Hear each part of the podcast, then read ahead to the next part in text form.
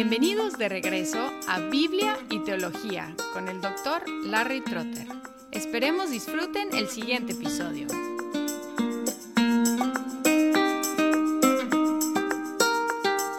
La sexta sección de la Confesión de Fe de Westminster abarca los capítulos 25 al 31 y es sobre la Iglesia, es decir, que es la eclesiología. En el capítulo 25 emplea la distinción entre la iglesia visible y la iglesia invisible. Define la iglesia invisible como los elegidos de todos los tiempos. Y luego en el segundo párrafo dice que la iglesia visible son todos los que profesan la fe y sus hijos. Más adelante vamos a hablar del bautismo, pero aquí podemos ver que al incluir los hijos de los creyentes en la iglesia, conlleva la idea del bautismo de los mismos, porque nadie puede ser miembro de la iglesia sin ser bautizado. El segundo párrafo también utiliza la afirmación de Cipriano con una cláusula aclaratoria. Cipriano dijo que no hay posibilidad de salvación fuera de la iglesia.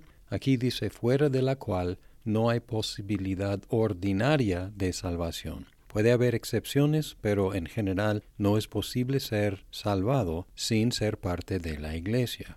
Como he notado varias veces, esta idea está muy en contra del individualismo moderno, sobre todo en el Occidente, que identifica a los cristianos como los que se consideran cristianos sin tomar en cuenta la declaración de la Iglesia sobre la salvación.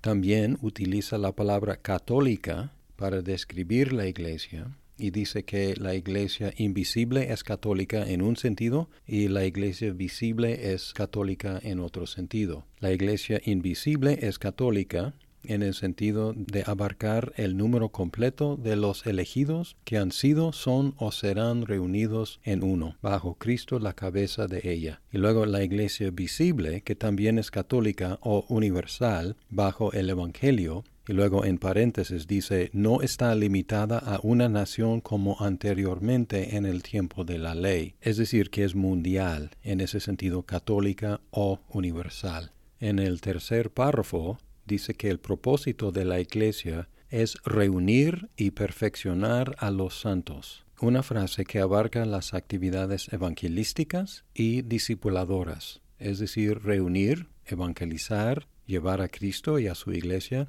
y perfeccionar es enseñarles todo lo que Cristo nos ha dado. En el cuarto párrafo admite grados de pureza en iglesias según tres factores. Aquí dice las iglesias específicas que son parte de ella, es decir, la iglesia católica, son más puras o menos puras, de acuerdo cómo se enseñe o se abrace la doctrina del Evangelio se administren los sacramentos y se celebre con mayor o menor pureza el culto público en ellas. El quinto párrafo dice que algunas iglesias han deteriorado tanto que ya no son iglesias. Sin embargo, siempre habrá una iglesia en la tierra para adorar a Dios conforme a su voluntad. Y luego el último párrafo afirma que la única cabeza de la iglesia es Cristo. Y luego en la versión original dice, ni puede en ningún sentido el Papa de Roma ser cabeza de ella, ya que es aquel anticristo, aquel hombre de pecado e hijo de perdición que se exalta en la iglesia contra Cristo y contra todo lo que se llama Dios. Algunas denominaciones de presbiterianos han quitado esta parte sobre el Papa por ser una interpretación cuestionable y demasiado limitada. El capítulo 26 es sobre la comunión de los santos y dice que disfrutamos comunión con Cristo por ser unidos a Él, aquí colocando la unión con Cristo como principal. Dice todos los santos que están unidos a Cristo, su cabeza, por su espíritu y por la fe, tienen comunión con Él, en sus gracias, sufrimientos, muerte, resurrección y gloria. Y luego dice que estamos unidos unos a otros en amor por estar unidos todos a Cristo. Y el segundo párrafo dice que la comunión que debemos mantener los unos con los otros se manifiesta en nuestra adoración, nuestro servicio y en nuestra ayuda a los necesitados. Aquí tenemos un contraste con la teología católico-romana porque en la enseñanza romana estamos unidos a Cristo por nuestra unión con la Iglesia. Pero Westminster enseña lo opuesto, que estamos unidos con la Iglesia por nuestra unión con Cristo. El párrafo 3 niega dos tipos de comunión. Niega que seamos partícipes de la sustancia de Dios y niega la abolición de la propiedad privada. La comunión que tenemos es caridad voluntaria, no el comunismo impuesto. El capítulo 27 es sobre los sacramentos. En primer lugar, da una definición de un sacramento y sus cuatro funciones. El primer párrafo dice, los sacramentos son señales y sellos santos del pacto de gracia, instituidos directamente por Dios para representar a Cristo y a sus beneficios y para confirmar nuestra participación con Él, y también para establecer una distinción visible entre aquellos que pertenecen a la Iglesia y el resto del mundo, y para obligarlos solemnemente al servicio de Dios en Cristo conforme a su palabra. Luego en el segundo párrafo identifica tres aspectos de un sacramento, la señal, la cosa señalada y la unión entre las dos y así niega la identificación sustancial de la señal y la cosa señalada, que es la enseñanza de Roma. También niega que sean nada más que señales, que es el swinglianismo.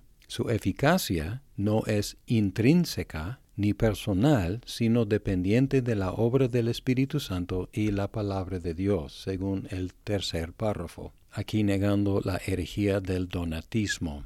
El cuarto párrafo limita los sacramentos a solamente dos, y esta limitación es una función de la definición en el primer párrafo. Otras definiciones darían otro número de sacramentos. Así que el debate no es tanto sobre el número, sino la definición de un sacramento. Específicamente la pregunta es si otras ordenanzas están en la misma categoría que el bautismo y la cena del Señor porque hay muchas otras ordenanzas en el Antiguo y en el Nuevo Testamento. Pero la pregunta es si estas dos están en una categoría aparte, si se distinguen de las otras ordenanzas, y la respuesta es que sí. El quinto párrafo afirma la unidad de significado entre los sacramentos del Antiguo y del Nuevo Pacto. Y luego en los siguientes dos capítulos cubre el bautismo y la cena del Señor sobre el bautismo es el sacramento de admisión a la iglesia. Entramos en la iglesia por bautismo y señala y sella varios beneficios. Aquí el primer párrafo dice, el bautismo es un sacramento del Nuevo Testamento instituido por Jesucristo no sólo para admitir solemnemente en la iglesia visible a la persona bautizada, sino también para que sea para ella una señal y un sello del pacto de gracia, de su injerto en Cristo, de su regeneración, de la remisión de sus pecados y de su rendición a Dios por Jesucristo, para andar en novedad de vida. Este sacramento, por institución propia de Cristo, debe continuarse en su iglesia hasta el fin del mundo. El segundo párrafo dice que se administra con agua en el nombre de la Trinidad. Y el tercer párrafo es un poco vago porque no niega absolutamente la inmersión, pero da preferencia a otros modos. Dice, no es necesaria la inmersión de la persona en el agua. Sin embargo, se administra correctamente el bautismo también por la aspersión o efusión del agua sobre la persona. El cuarto párrafo dice explícitamente que los que profesan fe y sus hijos deben ser bautizados. Y luego el quinto párrafo niega algo que es una preocupación de algunos referente al bautismo de los infantes. Niega aquí la regeneración bautismal, una creencia de los católicos romanos y también de los luteranos. Aquí admite la posibilidad de que alguien se salve sin ser bautizado y también que sea bautizado sin salvarse. Dice, aun cuando el menosprecio o descuido de este sacramento sea un pecado grave, sin embargo, la gracia y la salvación no están tan inseparablemente unidas a ella, de manera que no pueda alguna persona ser regenerada o salvada sin el bautismo, o que todos los que son bautizados sean indudablemente regenerados. Y podemos pensar en el ladrón en la cruz al lado de Cristo, salvado sin el bautismo. Y también podemos pensar en, por ejemplo, Simón el hechicero, que fue bautizado, pero no regenerado. En un párrafo similar, el sexto niega que la gracia ofrecida se manifiesta precisamente en el momento del bautismo. Los beneficios pueden preceder o los beneficios pueden suceder después del bautismo. Como sea, el bautismo señala y sella esos beneficios. Dice, la eficacia del bautismo no está ligada al preciso momento en que es administrado. Sin embargo, por el uso correcto de este sacramento, la gracia prometida no solamente se ofrece, sino que realmente se manifiesta y se otorga por el Espíritu Santo a aquellos, sean adultos o infantes, a quienes corresponde aquella gracia, según el consejo de la propia voluntad de Dios en su debido tiempo. El último párrafo dice que el bautismo debe ser una sola vez, algo que todas o casi todas las iglesias afirman. Sin embargo, hay mucha diferencia en cuanto a cuáles bautismos son válidos. Por lo tanto, si alguien va de una iglesia a otra iglesia, corre el riesgo de tener su bautismo cuestionado. Así que nadie quiere rebautizar, pero al rechazar un bautismo anterior como inválido, estamos corriendo el riesgo de rebautizar. El capítulo 29 es sobre la cena del Señor Dice que es un recuerdo perpetuo del sacrificio de Cristo en la cruz para sellar en los verdaderos creyentes los beneficios de ella, para su alimentación espiritual y crecimiento en él, para su mayor compromiso en y hacia todas las obligaciones que le deben a Cristo, y para ser un lazo y una prenda de su comunión con Él y de su mutua comunión como miembros de su cuerpo místico niega tajantemente el sacrificio de la misa en el segundo párrafo, llamando el sacrificio papal de la misa la injuria más abominable al único sacrificio de Cristo. Da algunas instrucciones en el tercer párrafo sobre cómo administrar la cena y luego niega los abusos comunes en la iglesia romana en el cuarto párrafo, hablando de misas privadas, negando la copa, adorando los elementos, elevando los elementos para ser adorados, guardándolos para pretendidos usos religiosos, rechazando todas estas prácticas como contrario a la naturaleza de este sacramento y la institución de Cristo. Luego el quinto y sexto párrafo niegan explícitamente la transustanciación de la Iglesia Católica. Y luego el séptimo párrafo es interesante porque promueve la idea de Calvino sobre la cena, negando las ideas de Zwinglio, de Roma y de Lutero. Dice, los que reciben dignamente este sacramento, participando exteriormente de los elementos visibles, también participan interiormente por la fe de una manera real y verdadera, aunque no carnal ni corporal, sino alimentándose espiritualmente de Cristo crucificado y recibiendo todos los beneficios de su muerte. El cuerpo y sangre de Cristo no están entonces ni carnal ni corporalmente dentro, con o bajo el pan y el vino. Sin embargo, están real, pero espiritualmente presentes en aquella ordenanza para la fe de los creyentes, tanto como los elementos mismos lo están para sus sentidos corporales, diciendo que hay una participación en Cristo que es real, pero no es corporal ni carnal. Luego el octavo y último párrafo da unas advertencias para ayudarnos a cercar la mesa, es decir, proteger la mesa de ser profanada. El capítulo 30 es sobre la disciplina eclesiástica y aquí menciona en el primer párrafo muy vagamente los oficiales de la Iglesia. Aquí reconocemos que no es un documento exclusivamente presbiteriano. Por las diferencias que había en la asamblea dejaron aquí esta sección vaga en cuanto al gobierno de la Iglesia. Dice simplemente el Señor Jesús como Rey y cabeza de su Iglesia ha designado en ella un gobierno dirigido por oficiales de la Iglesia diferentes de los magistrados civiles. luego dice que los oficiales ejercen las llaves del reino en el segundo párrafo. así dando las llaves a los oficiales, no a la congregación en general. Así que no es un sistema congregacionalista aquí, democrático, pero tampoco define quiénes son estos oficiales. El tercer párrafo es una joya porque declara los cinco propósitos de la disciplina eclesiástica, diciendo, la disciplina eclesiástica es necesaria para ganar y hacer volver a los hermanos que ofenden, para disuadir a otros de cometer ofensas semejantes, para purgar de la mala levadura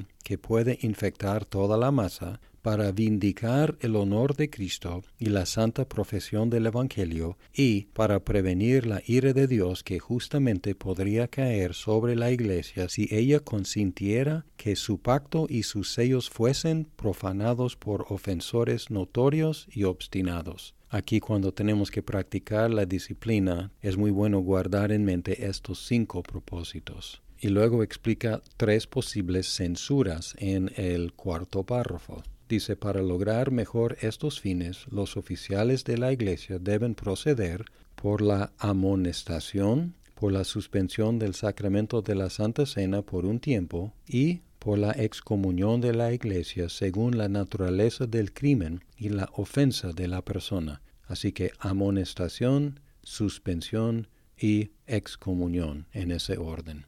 El capítulo 31 sobre los sínodos y concilios también es bastante vago, no promoviendo el gobierno presbiteriano ni otro gobierno específico. Simplemente dice que los sínodos y concilios son muy útiles y los presbíteros y otros oficiales de determinadas iglesias se convocan en estas asambleas con tanta frecuencia como juzguen conveniente para el bien de la iglesia y luego delimita en el segundo párrafo la jurisdicción y la autoridad de los concilios, y los asuntos que corresponden a los sínodos y concilios son las controversias de fe y casos de conciencia. También establecen reglas e instrucciones para el mejor orden en el culto público de Dios y en el gobierno de la Iglesia. También reciben reclamaciones en casos de mala administración y dice que si estas determinaciones concuerdan con la palabra de Dios deben ser recibidas con reverencia y sumisión aunque en el tercer párrafo reconoce la falibilidad de los concilios, aquí definiendo de la postura católica romana de la infalibilidad de los concilios ecuménicos. Aquí dice, todos los sínodos o concilios desde los tiempos de los apóstoles, ya sean generales o particulares, pueden errar y muchos han errado por eso es que no deben ser la regla de fe o de conducta, sino una ayuda para ambas. Son útiles pero no infalibles. Y luego en el último párrafo delimita las actividades a lo eclesiástico pero convenientemente para su propia asamblea admite una situación como la de Westminster. Dice, los sínodos y los concilios no deben tratar ni decidir más que lo que es eclesiástico y no deben entrometerse en los asuntos civiles que conciernen al Estado sino únicamente por medio de petición humilde en casos extraordinarios y por medio de consejo para satisfacer la conciencia si para ellos son solicitados por el magistrado civil, aquí justificando su propia asamblea porque fue el Parlamento que les pidió que se reunieran para formular estos documentos que estamos considerando.